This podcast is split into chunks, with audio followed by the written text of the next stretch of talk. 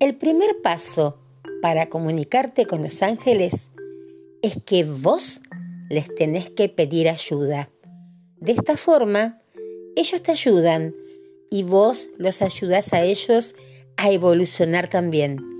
Y una vez que te conectes con ellos, podés tener comunicación diaria y en una forma continua.